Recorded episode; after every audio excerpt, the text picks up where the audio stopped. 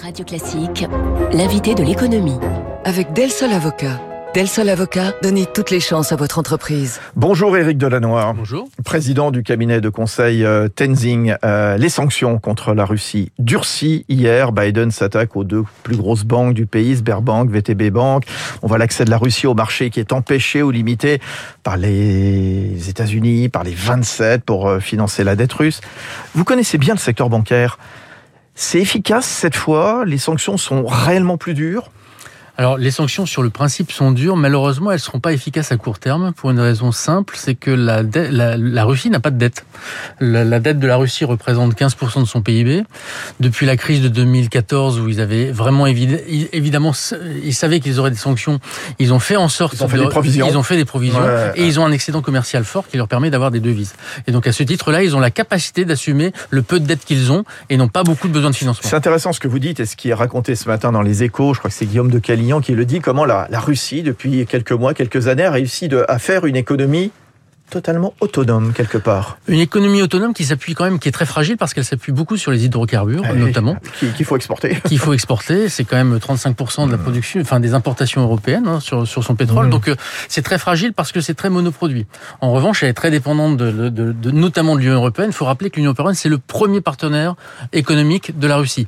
À ce titre-là, s'il devait y avoir des sanctions économique dure, ça sera sur les biens et services. Oui, alors euh, on voit cette interdépendance des économies, et vous le rappelez très très bien, Rick Delannoy, c'est ce qui fait qu'on n'a pas utilisé allez, l'arme atomique sans jeu de mots, bien sûr, évidemment, dans le contexte, mais en tout cas, SWIFT, le réseau bancaire, c'était trop risqué pour l'instant Alors, il faut rappeler que SWIFT, c'est effectivement le système bancaire euh, interbancaire transfrontalier. C'est ce qui permet à une entreprise ou une banque de faire une transaction à l'étranger. Si vous coupez ça, bien évidemment, vous isolez euh, la Russie. C'est, ça, ça, a déjà eu lieu entre 2012 et 2018. L'Iran l'a subi. Immédiatement, ça, ça, a provoqué une chute de 30% des exportations et de 50%, 50 des exportations de pétrole. Donc on voit bien que c'est effectivement une arme économique atomique, mais qui est à double tranchant. Bien sûr. Un double tranchant pour deux raisons. La première, c'est que ça risque de faire en sorte que la Russie aille faire ses transactions ailleurs, notamment rejoigne le Swift, le Swift chinois mmh. qui s'est développé.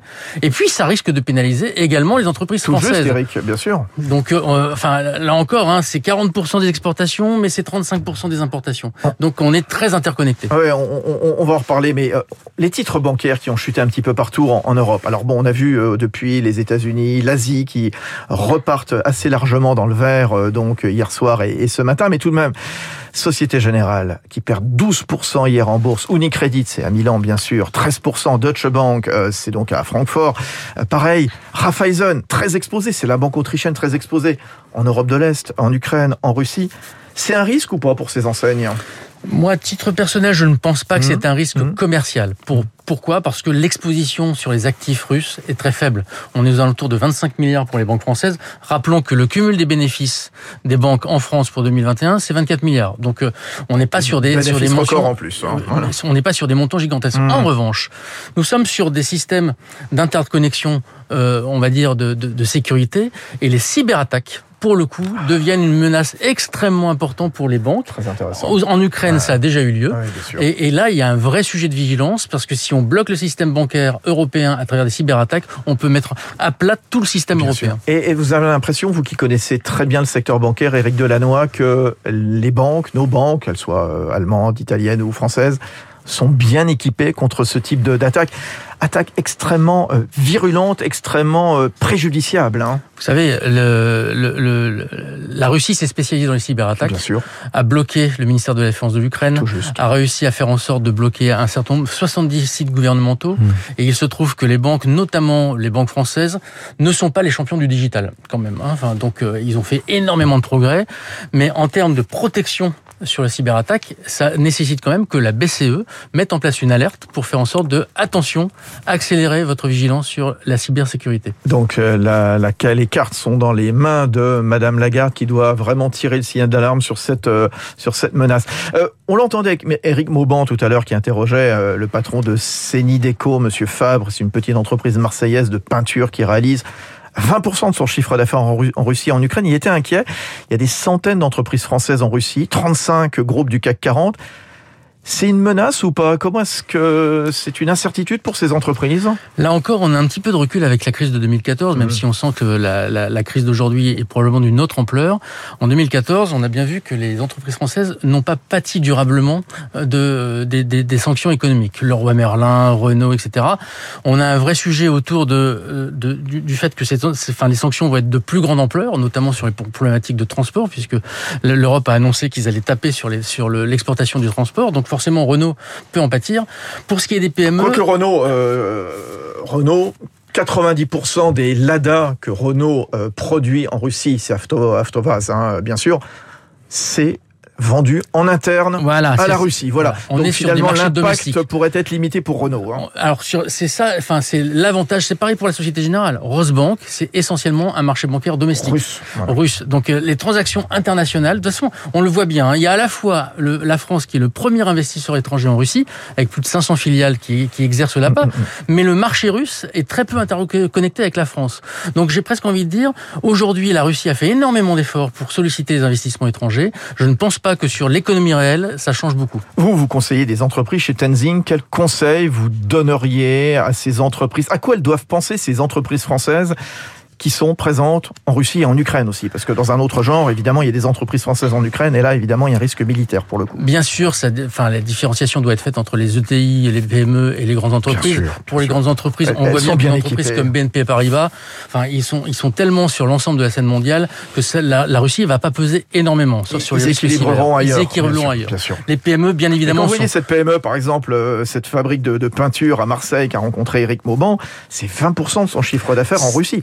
C'est pas rien que là, 20% de son chiffre d'affaires en Russie, si, de, si demain l'accès à SWIFT devait être interdit mmh. aux transactions euh, euh russes, bah on aurait un vrai, ils auraient un vrai problème de liquidité pour pouvoir récupérer leur liquidité. Mmh. Maintenant, sur la partie marché, le marché ne changera pas.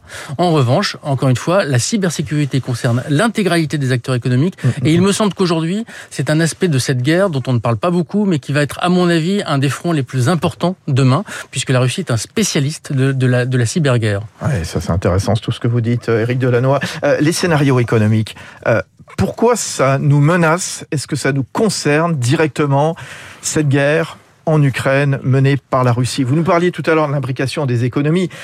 Et c'est vrai, bon, les marchés pétroliers, le gaz, le blé, euh, voilà, euh, une menace sur la croissance, disait Madame euh, Georgina, la, la, directrice générale du FMI.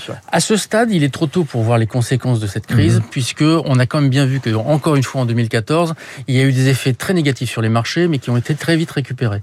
Je pense qu'il ne faut pas paniquer à ce stade. Aujourd'hui, il y a une certitude, c'est que les effets inflationnistes que l'on pensait transitoires liés à la crise du Covid vont probablement durer.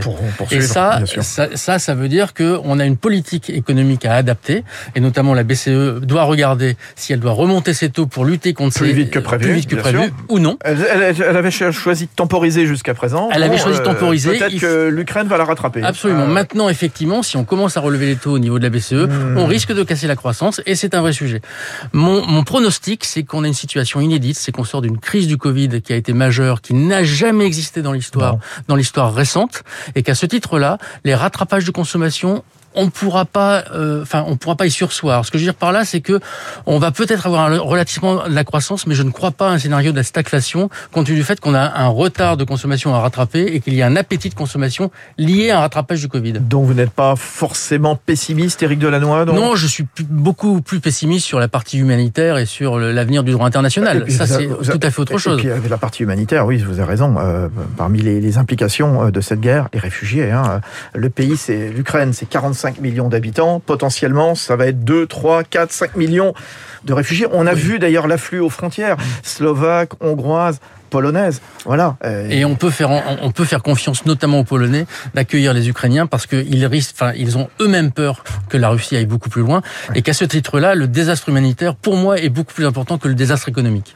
Merci Éric Delannoy, président du cabinet de conseil Tenzing, ce matin sur euh, Radio Classique. Il est 7h23. La campagne présidentielle, on va en reparler. Est-ce qu'elle prend un autre tour au lendemain de cette invasion russe? À suivre le fait politique avec Marcelo Vesfred.